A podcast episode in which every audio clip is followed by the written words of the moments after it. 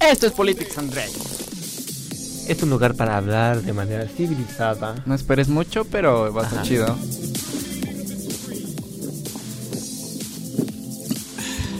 Donde choreamos con agua.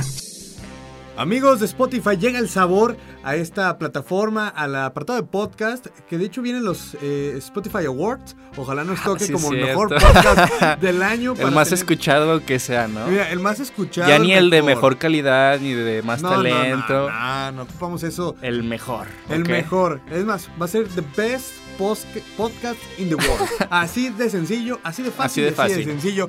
Señores, cómo lo que están con nosotros una semana más. Tenemos temas interesantes. Eh, justamente, bueno, este podcast lo estamos grabando el 19 de enero y hasta hace unas horas eh, se va a dar, pues, se puede dar una noticia muy importante. Lo vamos a estar platicando en lo que involucra a nuestro ex líder Tlatuani de este imperio mexicano que extraña a Enrique Peña Nieto. Y justamente hablamos de Enrique Peña Nieto. Quique, El Lord, ¿Cómo estás? Lord Peña, ¿no? Como antes lo conocíamos. Ah, Peña Bebé. Peña. Peña Bebé. ¿Cómo estás, bueno, muy bien, Chino. Pues fíjate que emocionado. Ya este es el podcast número 22. Ya llevamos ratito desde septiembre haciendo esta serie de podcasts. Y para quienes nos están escuchando en el live de Facebook, en el live de YouTube, pues recuerda. en YouTube? Estamos en YouTube. Estamos este, probando la transmisión en vivo de YouTube. pues vamos a ver cómo funciona. Siempre y cuando no se caiga el internet. Sí, claro que sí. Y este. Y luego que. Ok, pues está activada la, la opción de donaciones en YouTube por si quieren donar Ay, qué amables. para que este podcast siga creciendo y hacer mejor contenido y de mejor calidad, pues ahí está la opción. Y bueno, muy bien, vamos a empezar, Kike. Este, según un alto funcionario, Según según. el Wall Street Journal, bueno, pero el Wall Street Journal se lo filtra un funcionario. Claro, claro, Mexicano, que de hecho. pero no- la fuente oficial, la Wall primera Street. nota que se vio fue Wall Street y la fuente del Wall Street es un alto funcionario mexicano. Obviamente no pueden decir quién por, por cuestiones de seguridad, porque ningún medio, ningún periodista revela su fuente nunca. Pero, ¿qué está pasando, Chino? Ahí Es una bomba. Es una. No, esto es un misil atómico nuclear. A punto de. Bueno, no a punto. Le va a tardar como un chinguero de tiempo, pero puede explotar en cualquier momento. Mira, yo rescato la nota de El Financiero apenas hace pues un par de horas donde dice, la Fiscalía General de la República tiene pruebas de que la corrupción de los Soya en Oderbrecht alcanza a el nivel más alto del gobierno, dijo el alto funcionario, refiriéndose a Peña Nieto. La extradición y posible confesión de los Soya son elementos que, conjunto con las investigaciones en curso, decidirán si el expresidente es acusado en un futuro. ¿Te imaginas a un Enrique Peña Nieto, no, no acusado, porque bueno, eso es de casi todos los días, sino ya en un juicio tal cual por corrupción? Sería el primer presidente mexicano en esta situación. Yo creo que es el, el sueño chaquetero de todos los chairos en este momento. Yo creo que también llega en el mejor momento Otra vez. no, Para. Sí, sí, sí. Mediáticamente le favorecería muchísimo a Andrés Manuel López Obrador, ¿no? No sé qué tanto pueda prosperar, la verdad, eh, porque si Emilio Lozoya, Lozoya dice, es que el presidente estaba enterado, el presidente lo sabía, es más, el presidente a mí me ordenó, Pero es que ya lo dijo. pues sí, pero ¿cuáles son las pruebas? Ajá. Sí, si también es si no tienes pruebas, difícilmente la justicia mexicana te puede alcanzar. Entonces, al no ser que tengan un as bajo la manga de grabaciones, de papeles firmados, que no creo que existan, porque en estas eh, negociaciones políticas interesantes económicas siempre tienen como un as bajo la manga de cómo no hacer las cosas o cómo se deben de hacer. Pero sería un maravilloso escándalo para, vamos, este gobierno de la 4T poder meter de a mínimo a juicio a Enrique Peña Nieto. Si la libra o no, ya será otra historia. Pero que puedan decir, nosotros fuimos el primer gobierno en la historia que pudimos enjuiciar a un expresidente. Y así como ya fuimos con Enrique Peña Nieto, vamos contra Felipe Calderón y posiblemente contra Vicente Fox y todos los que todavía vivan. Sí, a ver, hablar de que se esté actualmente en un proceso judicial de extradición para Emilio Lozoya para venir a que, o sea, para que se venga a México y también se le haga su debido proceso, no es cualquier cosa, porque es un alto mando también Emilio Lozoya de Pemex. Porque Bueno, era. era, era. Entonces, se le acusa de enriquecimiento ilícito, cohecho y otras que otra, otras tantas cosillas, ¿no? Otras tantas corrupciones que se aventó durante unos Pero años. ¿sabes qué fue lo que dijo Enrique Peña Nieto sobre el- la nota del Wall, del Wall Street Journal? ¿Ya se pronunció? ¿Tan rápido? Es que no dijo nada porque no sabe, no sabe leer inglés. Qué idiota estás. Bueno, pero seguramente tendrá alguien que le eche la mano A lo mejor con la modelo con la O que sales se- sí, se esperó a que este, salieran las notas traducidas ya de los medios mexicanos. No, si no hay en Google le puedes poner traducir esta nota, esta página al español. Y Que, que no tardaron mucho porque, o sea, realmente estamos hablando de que hace menos de dos horas se publicó la nota en The Wall Street Journal y de así, de putazo, Así. se empezaron, flash. sí, sí, sí, empezaron a sacar notas en los medios mexicanos. Entonces estamos hablando de, de algo muy reciente y pues esperemos a ver cómo se lleva el juicio contra Emilio Lozoya, que va a ser muy interesante. Hasta qué niveles de la administración pasada va a empezar a salpicar. Si se va a enjuiciar a Emilio Lozoya va a ser muy interesante. Si van a empezar, bueno, las investigaciones contra Enrique Peña Nieto ya están, pero si se empieza un proceso acusatorio, va a estar muy interesante. Yo creo que esto llega, repito, en el mejor momento de la, del gobierno actual, de la cuarta transformación. Si bien no es eh, cosa de este gobierno, eh, los homicidios, los crímenes, los asaltos, eh, el aumento de los cárteles organizados, no es cosa de este gobierno, sino simplemente, bueno, pues se ha venido aumentando. Esto trae, pero un trasfondo de Enrique Peña Nieto, de Felipe Calderón, de Vicente Fox. Traemos muchos años cargando estos problemas. En este gobierno y en los últimos meses, bueno, se ha incrementado, pero entre todo esto, y que incluso eh, ya no hay como creo tanques de oxígeno más grande que pueda pasar que lo de Emilio Lozoya hace una semana, que ahora lo de Enrique Peña Nieto, para decir, es que sí estamos trabajando. Quizá vamos un poquito lentos en el tema de seguridad, en el tema de salud, de educación y en todo lo demás, pero en este que fue una Pero esto, propuesta. esto no es como gracias a la 4T, es gracias a que la Interpol o la Policía Local de España pudo dar con Lozoya. Pero Lozoya ya habrá dicho algo. Yo no creo que ya haya dicho nada. No sé cómo vaya el juicio político. Bueno, el juicio Contra Emilio judicial Lozoya. contra. Emilio Lozoya. El Es- juicio judicial. el juicio judicial. Sí, está bien dicho. Pues no sé, pero se. Bueno, total, este, pues ya veremos cómo pintan las cosas en el futuro político de México, que va a ser muy interesante ver si se le investiga y se le acusa a Enrique Peña Nieto, porque también hay que pensar que se vienen las elecciones de 2021. Puede cambiar un poquito el panorama político electoral y pues ya sabes que la campaña sucia casi ni se usa aquí en México, ¿ah? Fíjate que yo creo que en las elecciones del 2021 vamos a ver algo diferente en cuestión de... Ahorita se están haciendo muchos ahorros de una, de una manera, de otra, recortando presupuestos. Para mí, antes de que vengan las elecciones del 2021, el sistema de salud va a despegar, la educación, la seguridad pública, con todos esos ahorros como si fuera una vaquita. Y antes de que se den las elecciones, lo van a sacar, van a meterle dinero a todos los programas sociales, a manera de decir, ya, ya lo solucionamos, ya estamos jalando. Morena fue la esperanza de México y es la esperanza de México, entonces ya no hay nada que pensarle, voten por Morena. Para mí es una estrategia medida políticamente. eh, para mí, vamos, eh, Andrés Manuel se me hace un excelente político en la cuestión estratégica, no quizá en el actuar gubernamental, eso sí, pero tiene un muy buen olfato de cómo hacer las cosas en la cuestión mediática. Entonces, si la sabe aplicar en esta mm, cochinito de ahorros y de repente, pum, los empieza a meter directamente, eh, van a agarrar eso de bandera en las elecciones. Es decir, Morena logró tener un buen sistema de salud.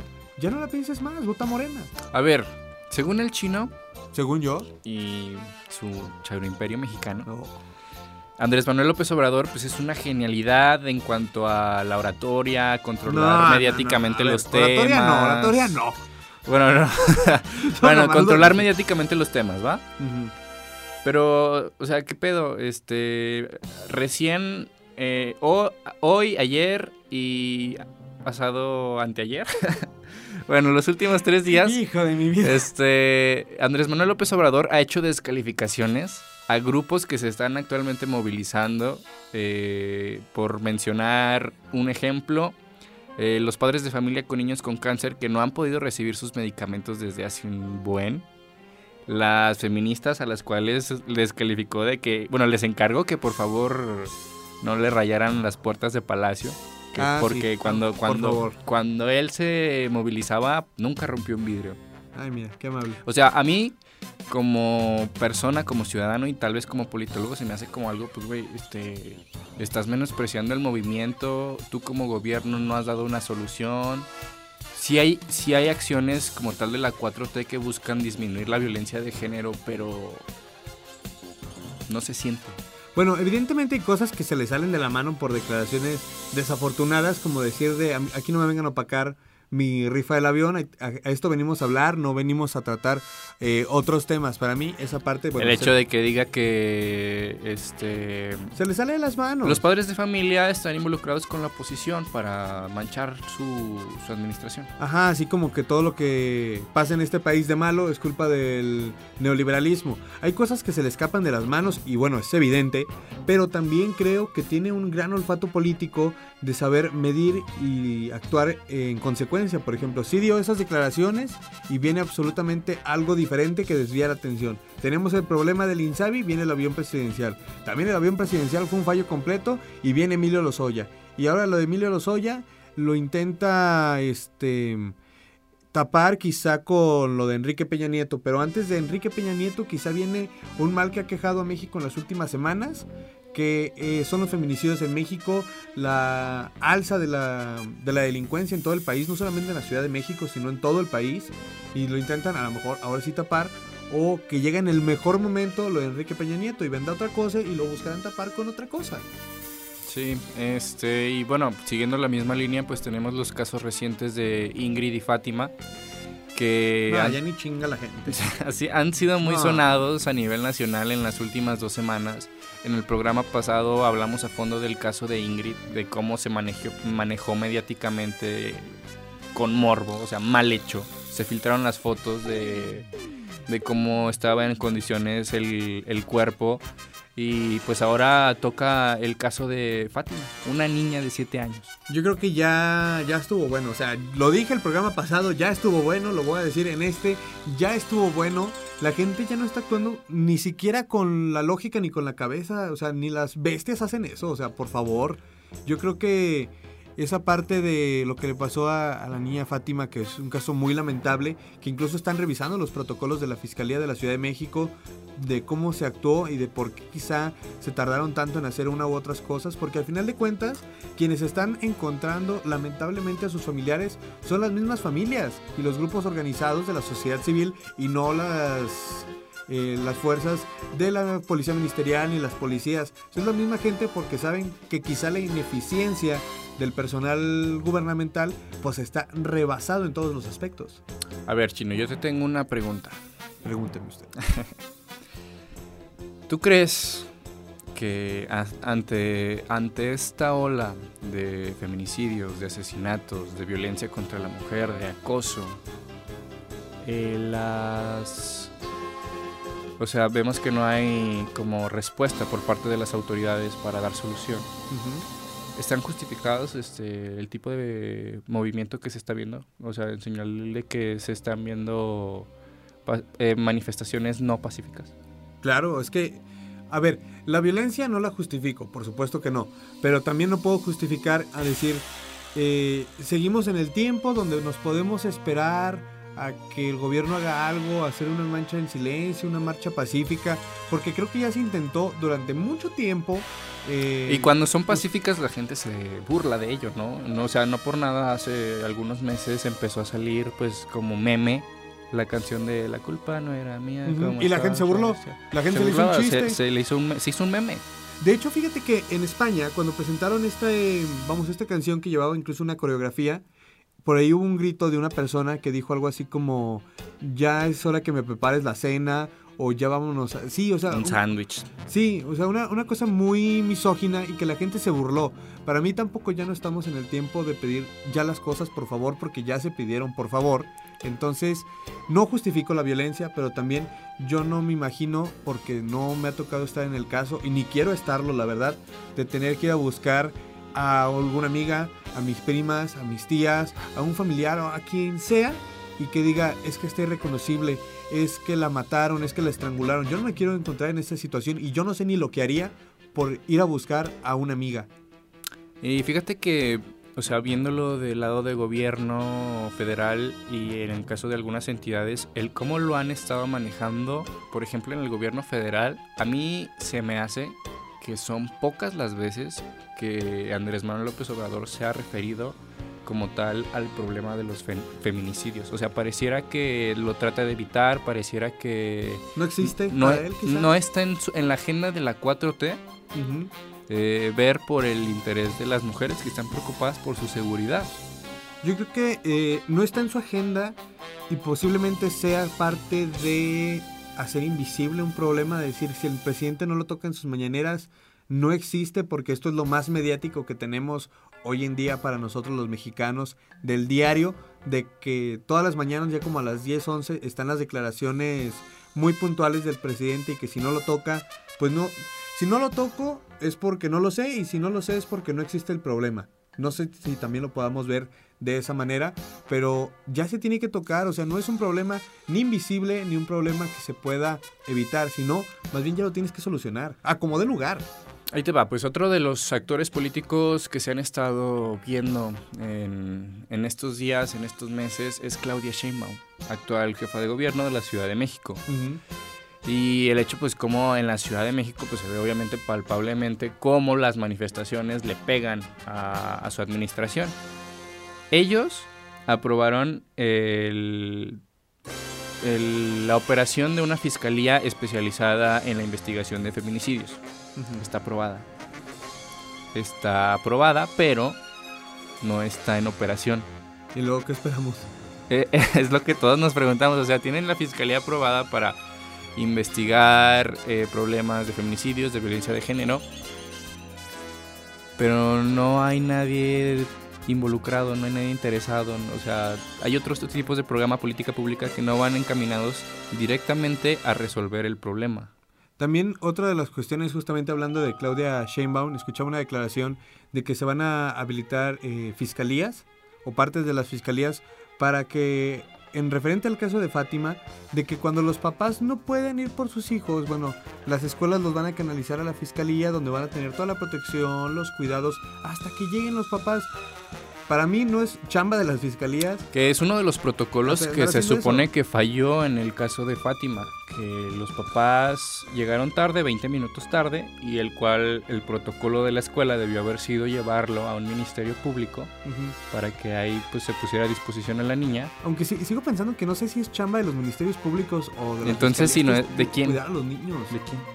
Pues, ¿Del DIF? no sé si del DIF específicamente, pero creo que la fiscalía no debe, ni los ministerios públicos deben estar destinados para eso. Pero, o sea, como se ha mencionado mucho, sí fue una negligencia en el caso de, de, esta, de la niña Fátima, de muchísimas autoridades, inclusive de la familia, el hecho que se hayan dado las cosas como se dieron.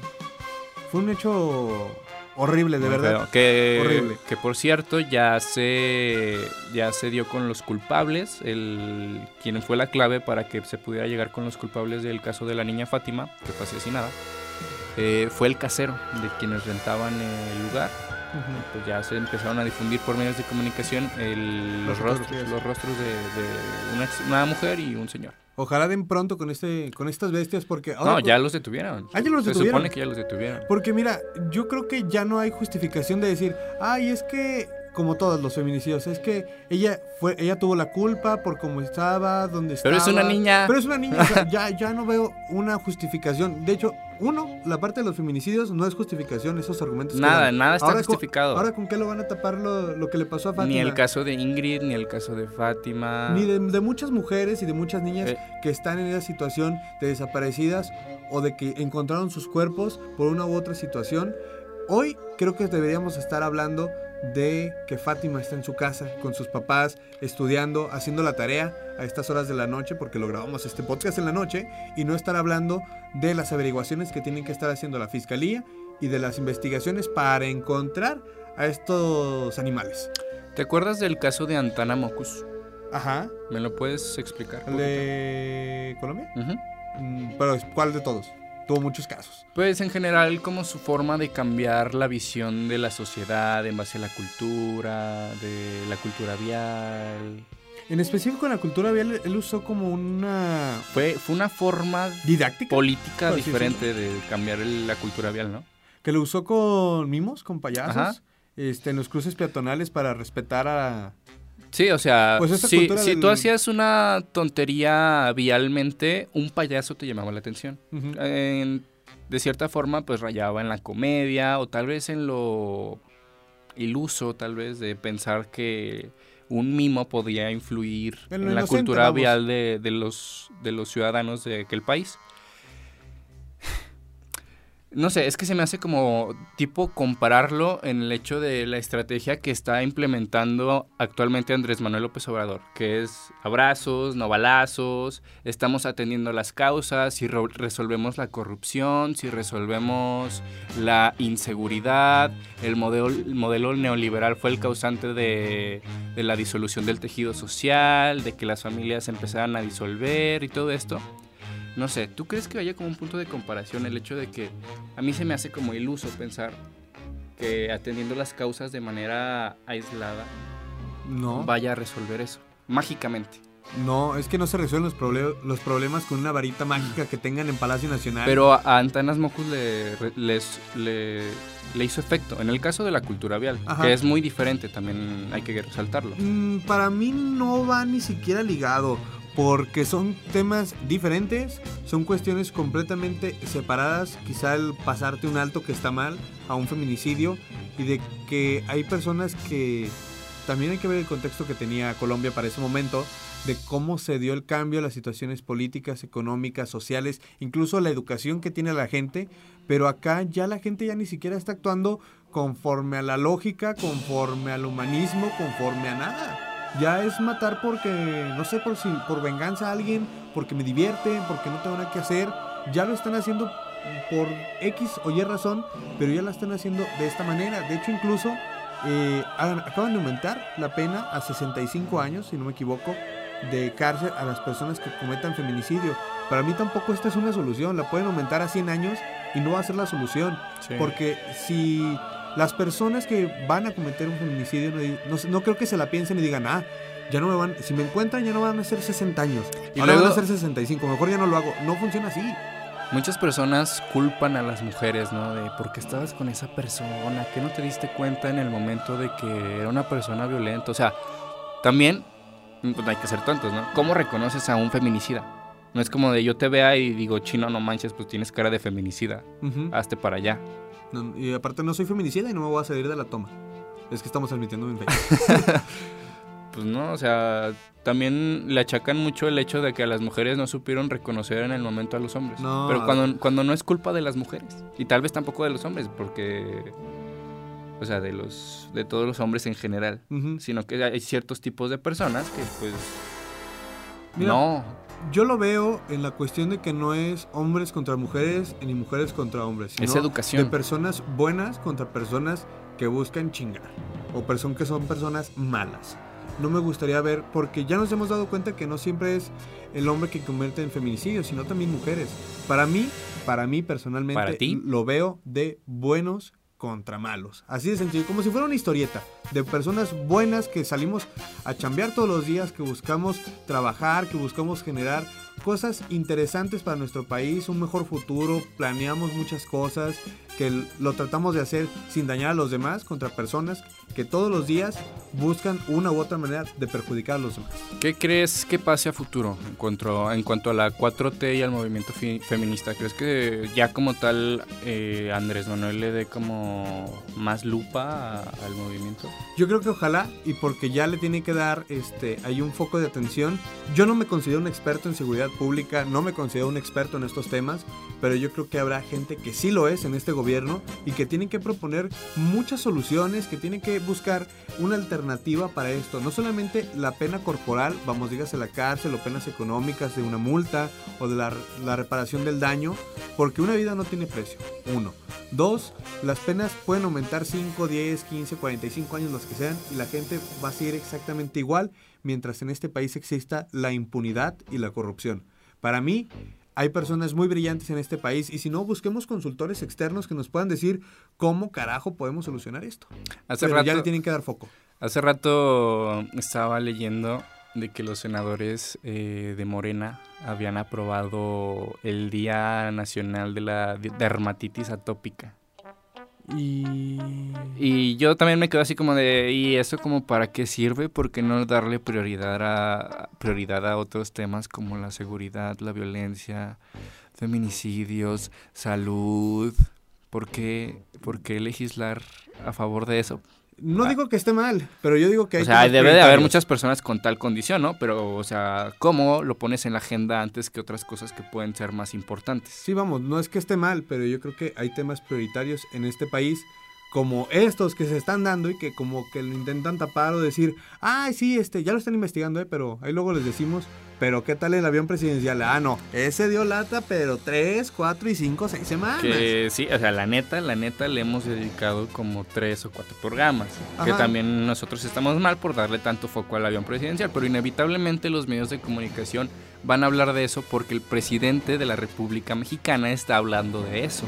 Ahí te va, mi Quique. Antes de, pues de cerrar este episodio, se me hizo muy interesante ver una publicación de un periódico que se llama El Buen Cono en Orizaba, donde no hubo primera plana.